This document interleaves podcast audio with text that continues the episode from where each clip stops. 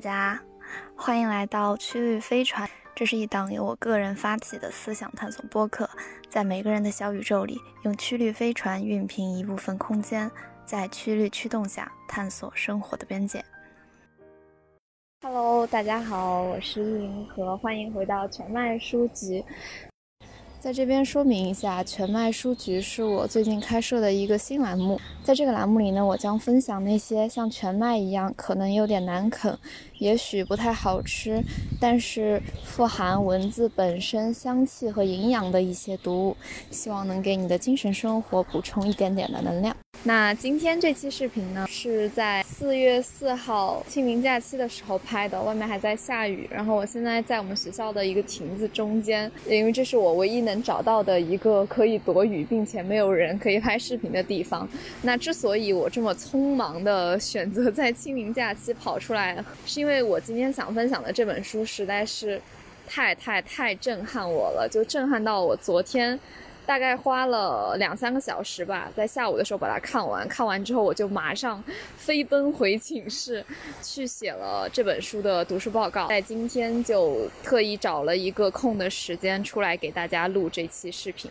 真的真的希望大家能够尽快的看到这个视频，然后更多的人能够看到这一期这一期视频。旁边有喷泉声，还有雨声，所以会稍微有点点吵。我现在就是拿着我的手机在这边收音，希望能够呃收的好一点。那我们就。废话不多说，直接开始这一期的全麦书局吧。那这一期视频呢，我将分为四个部分展开，我给他们分别都起了一个小标题。最好大家是能够完整看完了，但如果可能你只对其中某一个部分感兴趣的话，就可以直接拖进度条到你最感兴趣的那个板块。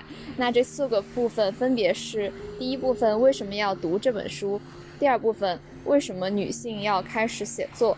第三部分，女性开始写作需要什么？以及最后一部分，我们身上是有责任的，我们不仅仅是我们自己。那首先就从第一部分开始吧。第一部分呢是为什么要读这本书？啊，先简单介绍一下这本书。这本书的作者呢是伍尔夫。一九二八年的时候，伍尔夫呢他去剑桥大学做了一个系列的演讲，叫做《女性与小说》。那一九二九年呢，他合并了这两次演讲的讲稿，并以一间自己的房间为名出版了单行本。啊，说起来这本书到现在也将近有一百年了。其实这也是我为什么一开始读这本书有点犹豫的地方，因为我觉得一百年的时间有一点太久远了。在一百年的时间里，其实很多东西都已经改变了。那我觉得，哎，或许这本书里的许多问题也已经得到解决了，不符合当今的时代了，会不会有点过时了？对，这是我一开始有所顾虑的点。但是真的读了这本书，我才意识到，了解女性主义的起点，了解女性主义走到现在。背后无数先驱所付出的努力是如此的必要且重要的，因为即使已经过去了一百年，伍尔夫他在书里面所提出来的这些问题仍然没有得到彻底的解决。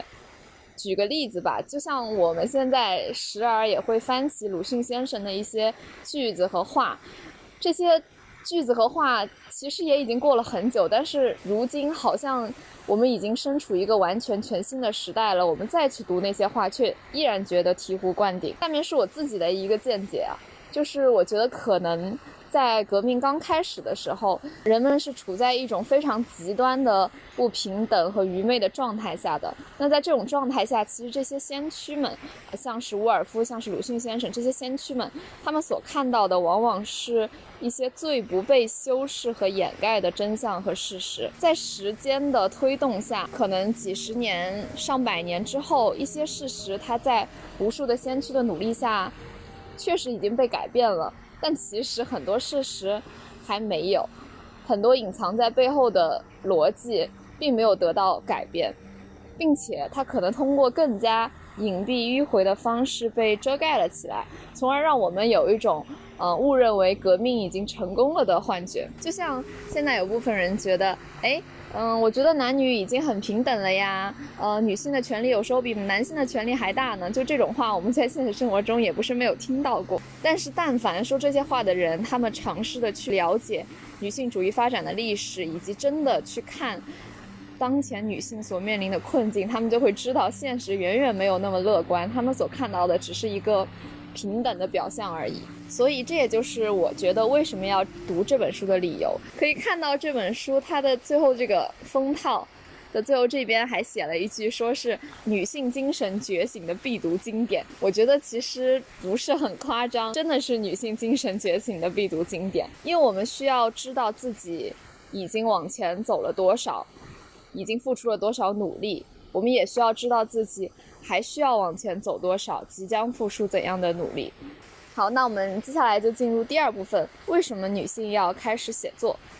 其实就这个问题，沃尔夫在书里面他是给出了很多个不同角度的答案的。但当时最为震撼到我的是，他其中提到的一点，也就是女性在文学和在历史中的割裂。那沃尔夫他在书里提到的一个重要的观点，其实就是女性，你会发现她在文学中其实是不曾缺位的，但是在历史中她好像是消失的。就在所几乎所有我们耳熟能详的文学作品里面，都存在着至少一个重要的女性角色。沃尔夫是这样说的：她充斥于诗集的字里行间，却在历史中无迹可寻。她主宰小说中的帝王和征服者的人生。却像奴隶般听命于现实中的未成年男子，只要那男孩的父母能强迫他套上婚戒。文学作品中多少赋予灵感的动人词句、最隽永深刻的思想都由他说出，而真实生活中他认不得几个字，更别提读写。只能算是丈夫的私有财产。那既然女性在文学中不乏以这种高尚伟大的形象出现，甚至很多形象都超越了男性角色，但我们在历史的文本中却很少很少能够看到这样的女性。沃尔夫在书中引用了一段卢卡斯的《论悲剧》，里面是这样说的：“他说，始终有这样一个古怪的不解之谜：雅典娜之城的女性备受压迫，几乎与东方妇女一样，要么做工婢，要么做苦工。”然而，在其戏剧舞台上，却诞生了统领一出又一出剧目的女性主人公们，这究竟是为什么？现实生活中，尊贵的女士是不可以独自外出抛头露面的，但在舞台上，女人可以和男人平起平坐，生活更胜一筹。这种矛盾至今也不曾得到圆满的解释。那么，究竟为什么会出现女性这种在文学和历史中的割裂呢？去解答这个问题的话，我们首先需要达成一个共识，就是过去的文学世界是由男人所书写的，因此，其实文学中的女性形象一直是由男人所塑造的，而且他们的形象往往是在与男人的关系中得到展现的。伍尔夫的原话是这样的：还真让人奇怪，在简·奥斯汀的时代之前，小说中的所有重要女性都是以异性的视角来看的。而且，只有在与异性发生关联的情况下，他们的形象才得以显现。然而，在一个女人的生活中，与男性的关系是何其微小的一部分呢？也许就因为这样，小说中的女性形象才有一种特质：或是志得意满，或是不快乐。她们要么美得惊人，要么丑得出奇；要么如天使般善良，要么如魔鬼般堕落。但这些都是通过男人的眼睛看到的她。只是爱意渐浓或爱火渐熄的情人所感受到的。所以读到这里，大家应该就不难理解了。正是因为女人从来都不曾拥有握笔的权利，因此她们的人生都是由男人所书写的。她们在现实生活中。所受到的这些歧视和不公，让他们也很难站到更高的位置上，从而被历史所记录。我们因此无从考证他们真实的生活是怎样的，只能通过男性的眼睛去看到他们非常微小的一部分。那这部分的最后，其实伍尔夫还有一个特别奇妙的想象，我也想来和大家分享。他假设呢，就是文学中的男性形象，如果也只能作为女性的恋人这样一个角色出现的话，会怎么样？假设文学中的男性形象也只是作为女性的恋人出现。而不能是男人的朋友、军人、思想家或是空想家，那么莎士比亚在戏剧中能指派给他们的角色必定屈指可数，文学世界岂不损失惨重？奥赛罗或许大体还在，安东尼也有所保留，但我们将失去凯撒、布鲁特斯、哈姆雷特、李尔王、杰奎斯，文学将会贫乏到不可想象的程度。那接下来呢是第三部分。女性开始写作需要什么？在这里呢，其实伍尔夫在书里用一句话总结了他的观念，那就是想要写小说或诗歌，你每年必须有五百英镑的收入以及一间带锁的房间。这句话其实是女性创作领域里面非常著名的一句话。伍尔夫也在这本书里面对此详细展开了论述，而他在论述里面特别提到的一个词就是女性贫困。其实这里可以放一个延伸阅读了，就是上海译文出版社出版的那本《女性贫困》，还会对此有更加深入的探讨。那在这本书里呢，其实伍尔夫他就尤其强调了物质。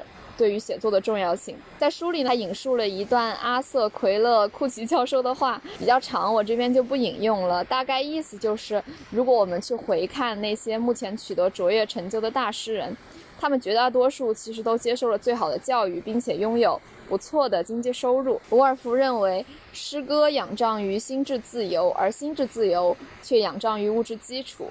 因此，女性从古至今的贫困使她们不能得到心智自由，从而她们也就不能写诗，不能踏入文学的殿堂。她们从来不曾拥有过金钱，更别提一间可以属于自己的独立创作的房间。沃尔夫在书里是这么对那些青年女性说的：“我希望你们能用写书或别的方法给自己挣到足够多的钱，去四处旅行，去无所事事，去思索世界的未来或过去，去看书。”做梦，或是在街头闲逛，让思考的调线深深地沉到生命这条溪流中去。好的，那么我们进入最后一个部分，也就是我给它起了一个小标题的：我们身上是有责任的，我们不仅仅是我们自己。在进入最后一个部分前呢，我其实想和大家提一个伍尔夫在书中幻想的角色，这个角色非常重要，那就是莎士比亚的妹妹。而实际上，莎士比亚是没有妹妹的。但是伍尔夫呢，他是通过对当时历史环境的分析去想象啊，如果莎士比亚有一个妹妹，那么他可能的结局是什么？他得出的结论是，如果有哪位女性在莎士比亚时代拥有与之比肩的才华，甚至是完全相同的家庭背景，她的人生走向也必然与莎士比亚不同。任何一位天赋过人的16世纪才女都注定会经受侮辱，遭受痛苦。朋友们，我来补录一段视频。这个莎士比亚的妹妹，她在伍尔夫的想象中，最后的结局非常的重要。这个结局，呃，之后会考啊，这个视频的后半段会提到，所以说这是一个重要的知识点，必须得先跟大家提一下，否则大家之后会听不懂。呃，这个伍尔夫他根据当时的历史背景去想象了莎士比亚妹妹最后的结局呢，是在一个冬天的夜晚，她自杀了，死后被葬于某个十字路口。也就是如今大象城堡酒店门外停靠公共汽车的那个地点。好的，那我们知道了有这么一个角色存在之后，接下来就可以进入整本书最打动我的部分，也是这个演讲结尾的部分。那在和大家分享这个最后这段演讲前，还需要再给大家打一个预防针。用沃尔夫的话说，就是这个演讲的结尾是格外不好听的话。而且，如果说我没有看过前面那些书，没有没有经过这些铺垫，直接看最后这段演讲的话，我会觉得这段演讲对女性非常的苛刻，它是一种对女性的苛责。但是如果看了前面这个书里的内容，再去看最后一段的话，我就明白伍尔夫是如何在看到女性所面临的困境的同时，去呼吁女性勇敢地冲出困境。哦，还需要注意的是，演讲里面提到的“你们”呃这个代词都是指代的。听演讲的那些青年女性，及因为大家没有看过演讲前面的铺垫部分嘛，我就把大家一些可能听不懂的部分做了一些删减，所以可能跟原本的演讲稿有一些出入。大家如果对原本的演讲稿感兴趣的话，就尽量去看一下原著。好的，那么接下来就是最后这一段的演讲片段，呃，我将帮大家朗读一下。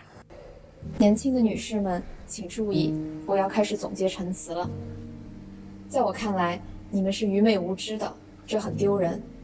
你们从未有过任何重大的发现，你们从未动摇过一个帝国，也从未率领士兵上过战场。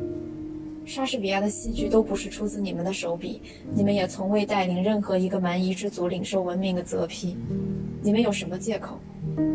当然，你们尽可指向街巷、广场和森林，然后对我说：“我们手头还有很多事要做。”没有我们的辛劳，海面上就不会再有出海的船只，肥沃的土地也会化为沙漠。我们生养、养育、清洗、教育了十六亿两千三百万人，这是统计出来的现存人类的总数。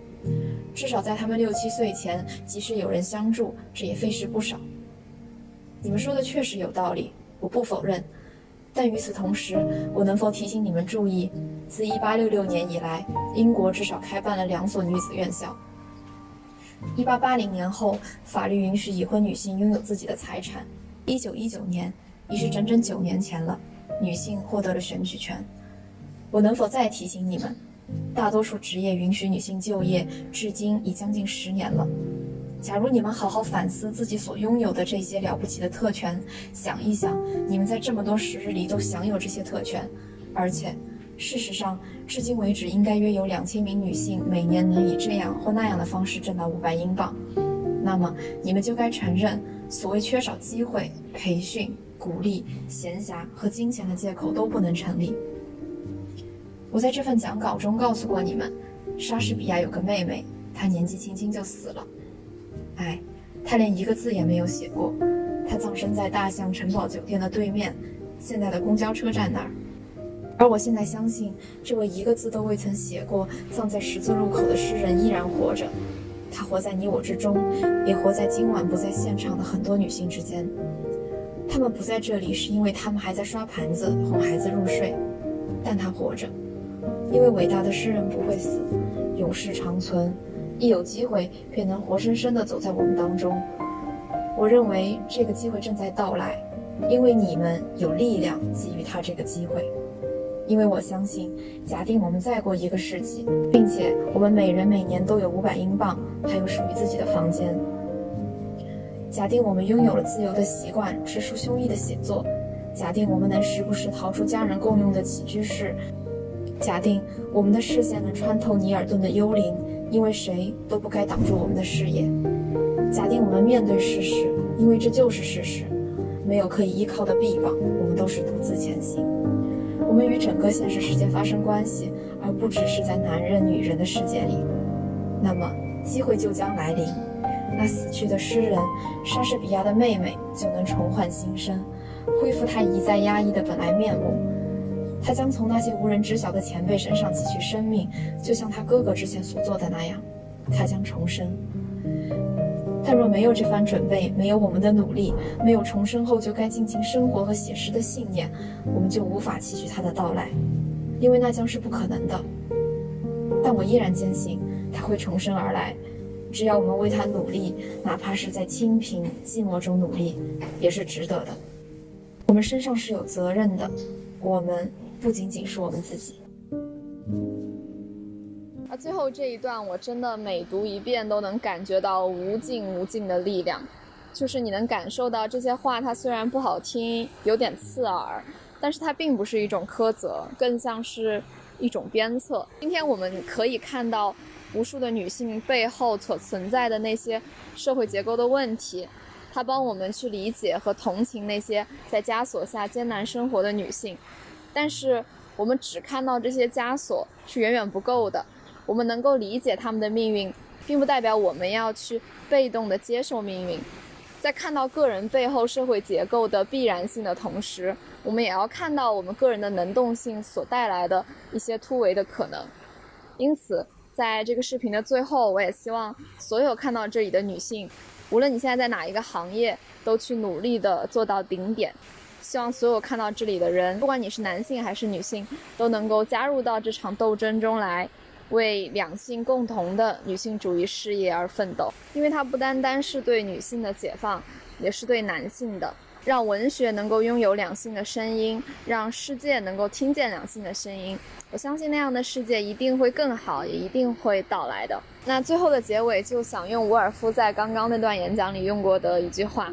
莎士比亚的妹妹就活在你我之中，让我们一起为她努力。那么这一期节目呢，就到这里，感谢你的收听。你可以在苹果 Podcast、小宇宙等泛用型客户端订阅我的节目。节目的部分文字版呢，会放在曲率飞船。微信公众号上，如果你有什么想法或建议，以及听完本期节目的感想，欢迎来小宇宙的评论区和我互动。那如果你对我更多的创作感兴趣的话呢，也可以在微信公众号“曲率飞船”、微博或者 B 站的“意银河”找到我。嗯，那我们下期再见吧。